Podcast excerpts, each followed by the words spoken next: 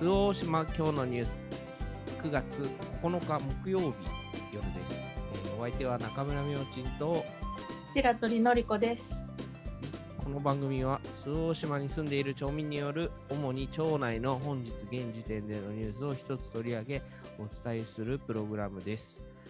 今日は昨日に引き続いて今日は、まあ、昨日に引き続き委員会っていうのがあって、えっ、と、分野が、まあ、商工、農林水産、建設、うん水道、環境、みたいな、結構具体的に生活に関わってる分野というか、はい。そんな感じの委員会だったんですよ。はい。そしたら昨日、一昨日と違って、はい。ま私も今日は委員だったので喋る権利があったんではいむっちゃ喋ったんですけど。はい。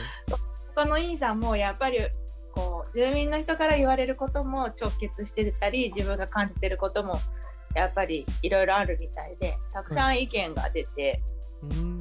面白かったと思います。ほうほうほうほう具体的にはどんな、例えば？例えば、まあ、全部の授業になってくるんだけどその中でもも盛り上がったのがうんそのやっぱ商工観光で言うと、まあ、コロナで、まあ、去年1年もコロナでいろいろ中止になったり施設がしばらく休んだりはい。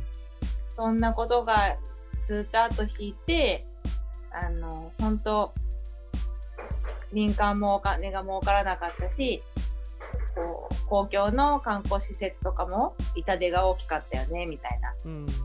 話があったりその、まあ、農業も水産も畜産も商業も全部なんだけど、はい。まあ、コロナでなんだかんだでどこもみんな一律5万円ぐらいもらったなーっていうこととか。えっ、と事業者ごとで。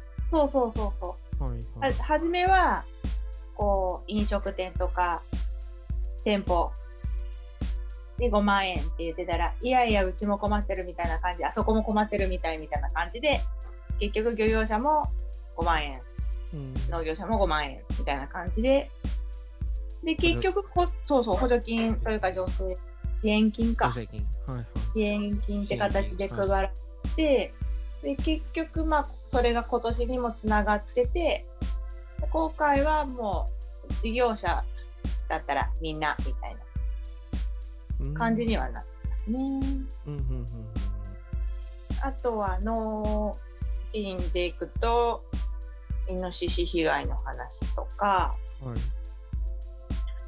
あとは私が勝手に盛り上がったのはゴミ？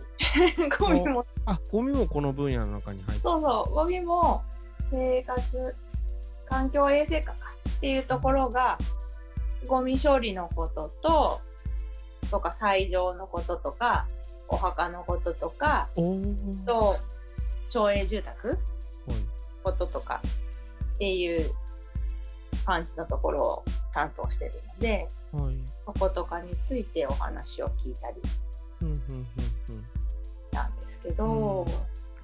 実際委員として参加してみてどうだったんですか、委員として参加してみてその何かまあ委員じゃな委員じゃなくてというか普段の議員ただの議員活動してる時って何かこう大きいテーマでここが分かんないから聞きたいとかっていうのがあったらその担当の部署に行って担当者とか課長さんとか部長さんに話を聞いて教えてもらうっていうのはあるんですけど、はい。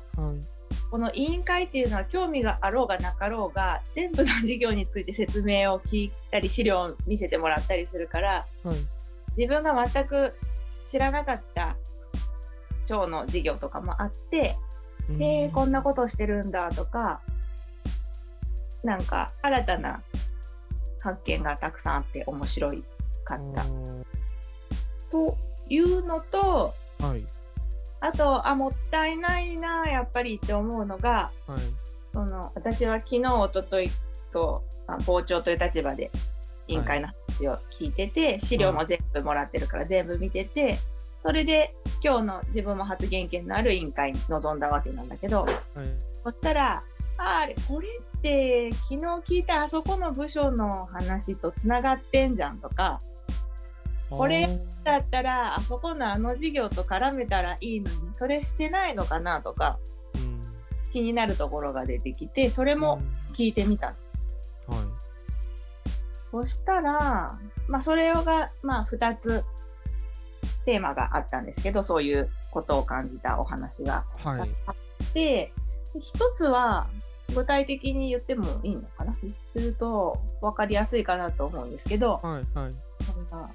大島って修学旅行の民泊の受け入れをしてるじゃないですか。はい。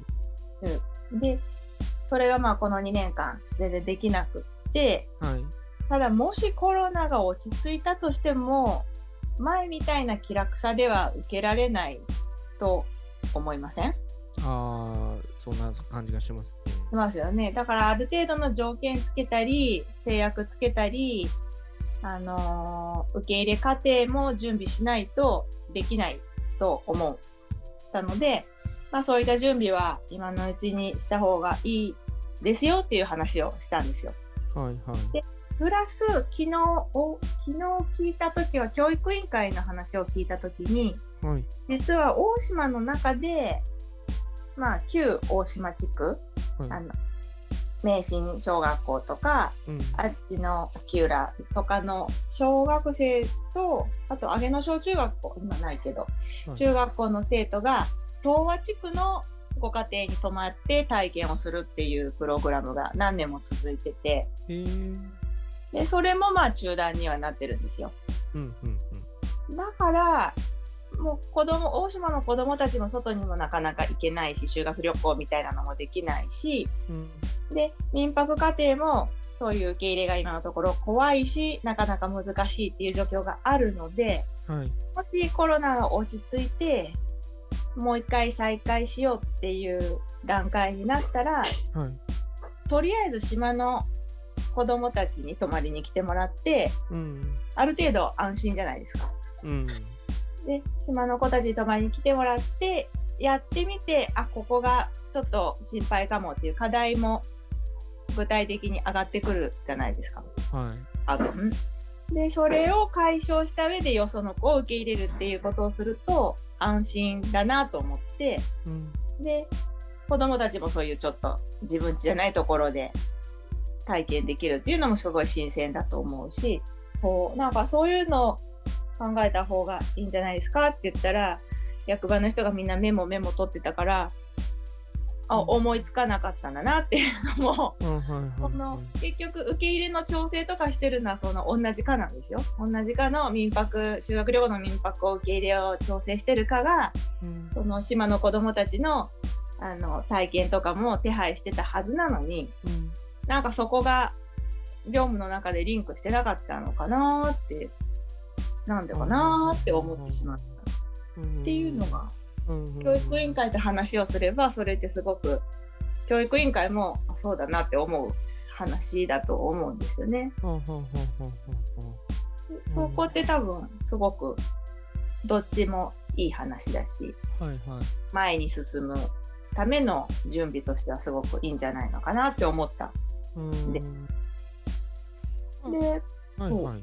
もう一つは、その今ゴミ捨てがやっぱ年寄りが増えて分別が難しいとか、あのゴミステーションまで持っていくのが大変っはい。ていうのがやっぱり話の中でも出るし、アンケートを去年の今年の2月ぐらいに取ったらしいんですけど、それでもやっぱりそういう意見がたくさん出てきたらしいんです。はい。で、今後いろいろ考えようと思いますっていうことを言われたんだけど、えーっと、昨日、おととい、おとといの民政常任委員会っていう委員会の中で、はい。地域包括センター、まあうん福祉系のそういうサービスをするところで、はい。このボランティア養成講座っていうのを去年やってて、はい。そこではあの地域のお年寄りのゴミ捨てを手伝うためのボランティアを養成しましょうという講座だった。うん。でさらにあの大島の中に優勝ボランティアの登録制度っていうのがあるので、うんなんかそれにも登録しようみたいな感じの研修会だったらしいんですね。うんでいやいやあそこでああいう研修会しててもうボランティアも要請されてるんだったらそれってどこかでつながってないんですかっていう質問をしたんですよ。あ、つながってないんですかっていうのは、えーその環境生活環境え生活衛生課がやってるそのゴミステーションの管理とかその年寄りのゴミの分別が難しいうんぬんかんぬんを解決するためにはい。そういう地域包括支援センターがやってるボランティア講座で要請されたゴミ捨てを手伝えるよっていう人たちはい。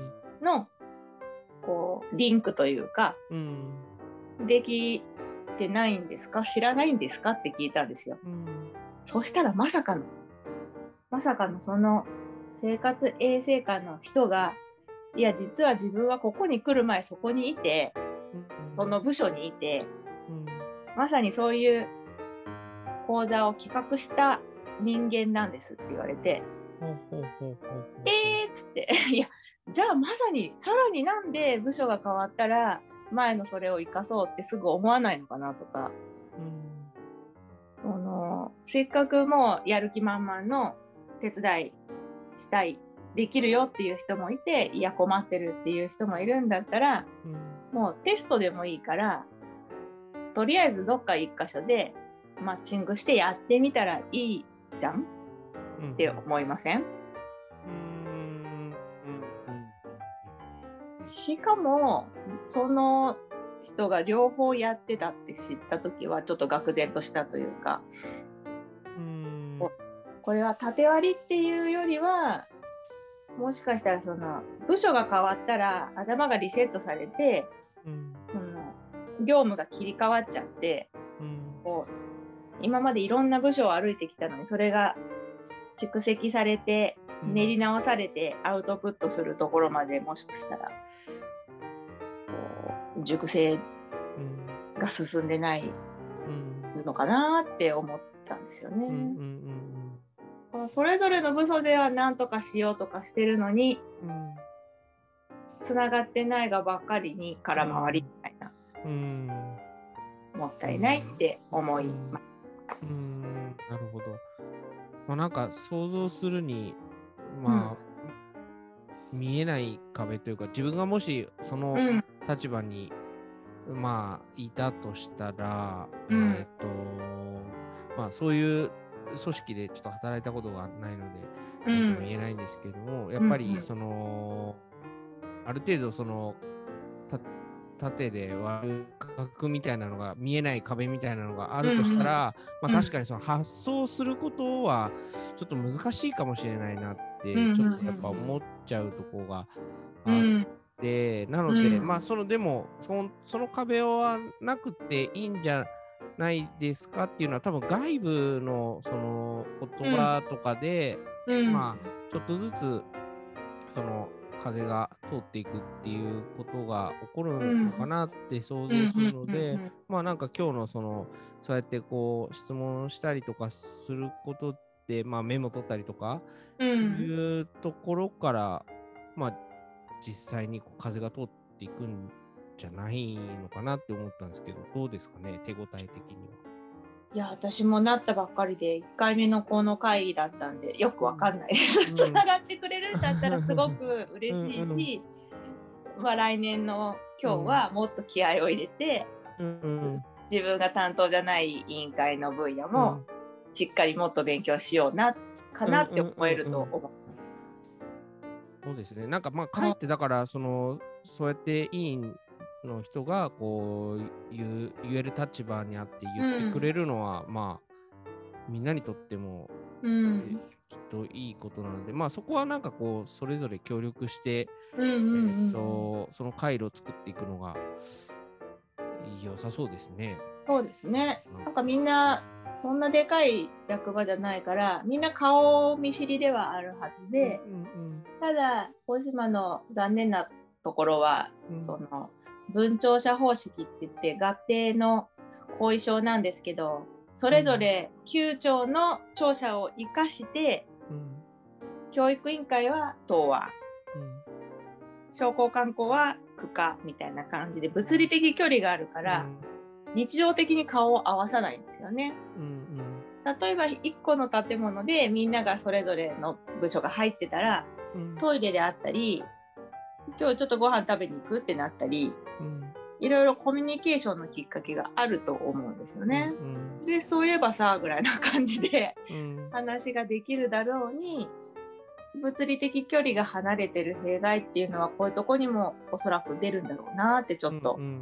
思っちゃいました。うんうんね、そうなるとやっぱなんかその一人だ誰かのその資質とかっていうよりは、なんかまあうん環境でそういうふうにならざるを得ないっていうところ多う分ん、結構あると思う。そうですね。今後ちょっとずつうん、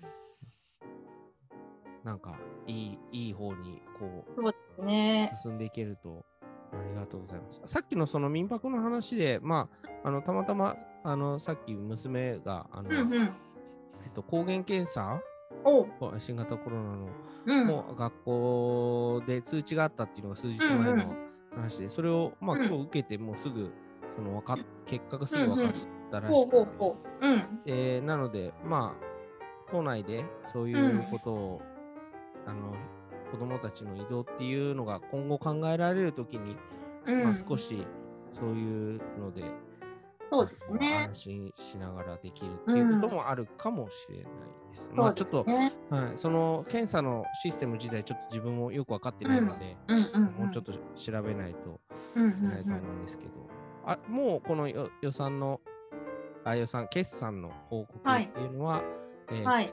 今日で、今日ではい、です。次の予定ははい。どういう感じになってるんです次か、の予定は来週15日に、はい、えっ、と、今度は、今回あったのは常任委員会って言って、はい、文字のごとく常にある委員会なんですよ。はい、来週あるのは特別委員会って言って、はい、その任期の間特別なテーマがあった時に特別に作られる委員会で、うんうん。あの、はい15日は私は所属してない委員会で言うと多分病院改革とかについて話す委員会があったようなとそれが午前中で午後は私も所属している地域活性化獣害対策防災特別委員会っていうすごい幅広いテーマのうんうんうん委員会があります。うんおーしかもそれそこでは多分予告としては考えられるのはその廃校活用の、あの募集が8月末まで行われていたのではい、それについてどんなのが出てきたかとかはい、今後の予定はい、みたいなものを教育委員会から説明を受けたりする感じが一つの大きいテーマになるんじゃないかなと思ってます。なるほど。じゃあまたそれはあのその時なんかはい、話題がありましたらちょっとまたそう教えてください。ですねはい。ありがとうございました。ありがとうございました。このプログラムでは皆様が気になるトピックやご質問などを受け付けています。メール、SNS などを通してお送りください。通大島ニュース at gmail.com、えー、それでは、良い一日をお過ごしください。ありがとうございました。一応ありがとうございました。